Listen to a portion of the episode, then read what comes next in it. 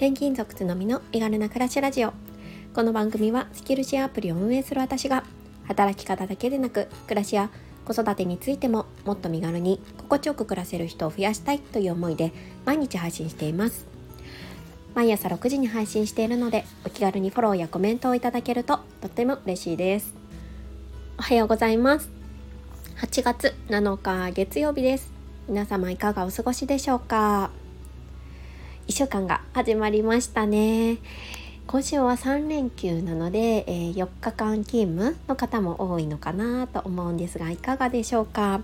それからね、えー、これからお盆にね入るよっていう方もいると思いますので結構ね あのなんだろう1週間の初めといってもワクワクしてる方も多いんじゃないかななんて思います。えー、冒頭に雑談を挟ませていただきたいんですけれども昨日ですね私あの夫と2人でまた恒例の1ヶ月に1回のねあの夕食を2人で食べてきました。で海鮮がすごい美味しいお店で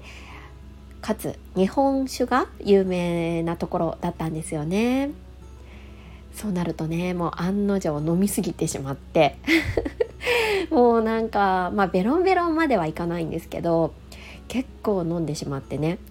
久しぶりに二日酔い になっています。やっぱり子供2人産んでからだいぶお酒が弱くなったっていうのを自覚していたつもりなんですけれどもやっぱり美味しいお酒とご飯があるとついついね 進んでしまって今朝今日曜日の朝に撮っているんですけれどもだいぶ 体が重い感じになっています。何でしょうか？30代もね後半に入ってくると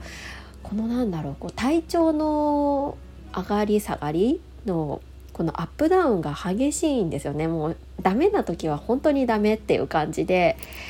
いかに日々のねこう体調管理が大切かっていうのがしみじみ実感しています。そうそしてなんかねあの次女がなかなかこう咳が収まらなくっててずっとね薬を飲んでいたんですけどそのね薬先生からもらったお薬もなくなってしまってどうしたものかなと思っています。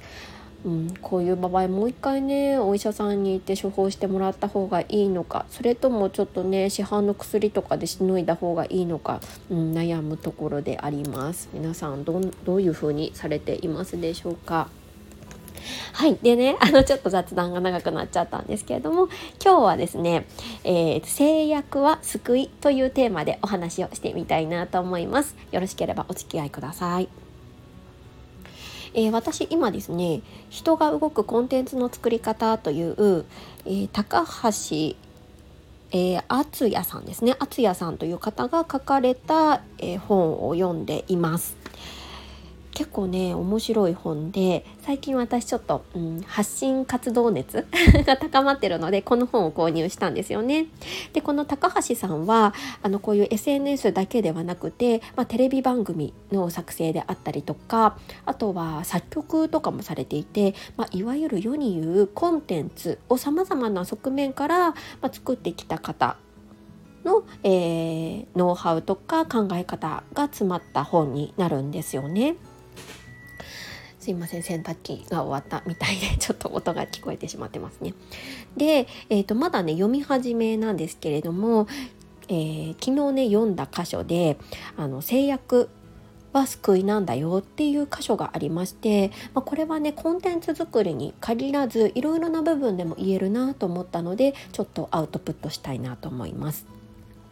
でこの高橋さんがおっしゃるにはそのコンテンツを作るにあたって、まあ、制約っていうのが一つ壁になってくることがありますと。まあ、どんな制約かというと予算であったり時間であったりサイズっていうものですね。まあ、こういうものがねあの壁となってコンテンツ作りの途中で立ちはだかってくるわけなんですけれどもこれをね嘆く人が非常に多いと。うん、でも高橋さんにとってこの制約っていうのは非常に重要なものなんだよというふうに言っていました。ちょっとね一部、えー、紹介をさせていただきますね。予算時間サイズがあるからこそ生まれるものがあるということです。例えば主婦の方が何か食事を作る時冷蔵庫を開けてから考え考えると言いますよねじゃがいもと玉ねぎと人参があった。じゃあカレーにしようかな。キャベツと豚肉しかなかった。ただ炒めるのもな。昨日も炒め物だったし。あ小麦粉が残ってるな。じゃあお好み焼きにしようかな。という具合です。たくさん材料があって何でもできるとなったら逆に困りますよね。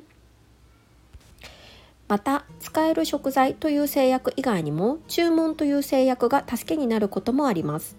主婦にとってそもそも毎日の献立を考えること自体が結構なストレスストレスだと言いますよね。そんな時家族に何か食べたいものある？と尋ねます。この時一番ダメな返事が何でもいいよだそうです。何でもいいからヒントが欲しい。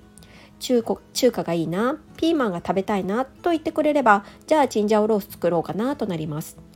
中華料理でその中でもピーマンを使うという制約があったらチンジャオロースと思いついたのです。はいこのようなね、えーと、内容が書かれていました。そうあの私たちってついついねあの時間がないなとかお金がないなってよく思ってしまうことがあると思うんですけれどもでもこれって何かをするにあたってのこう助けになったりとかヒントになることが多いよなっていうところなんですね。これはもちろんコンテンツ作りでもねこの高橋さんはすごい重要だよっていうことをあの言及されているんですけれども私はね生活の上でも結構実は大切な部分だなって思うんですよね。まあ、私は2歳の子供あ2歳と、えー、5歳の子供を育てながら、えー、ワーキングマザーをして、まあ、いわゆる、えー、両親が遠方でワンオペ育児になることが多いっていうような状況下なんですが、まあ、これが制約といえば制約ではあるんですがこれがあるからこそ逆に、えー、いろいろ工夫してきたところもあるなって思うんですよね。具体的に言うと、まあ、家電を導入してなるべく自分じゃなくてもいい部分は家電に動いてもらって時間を捻出するであったりとか、まあ、こういう状況の制約があるからこそ思いつくコンテンツや SNS 発信のねあり方っていうのがあるのかなと思います。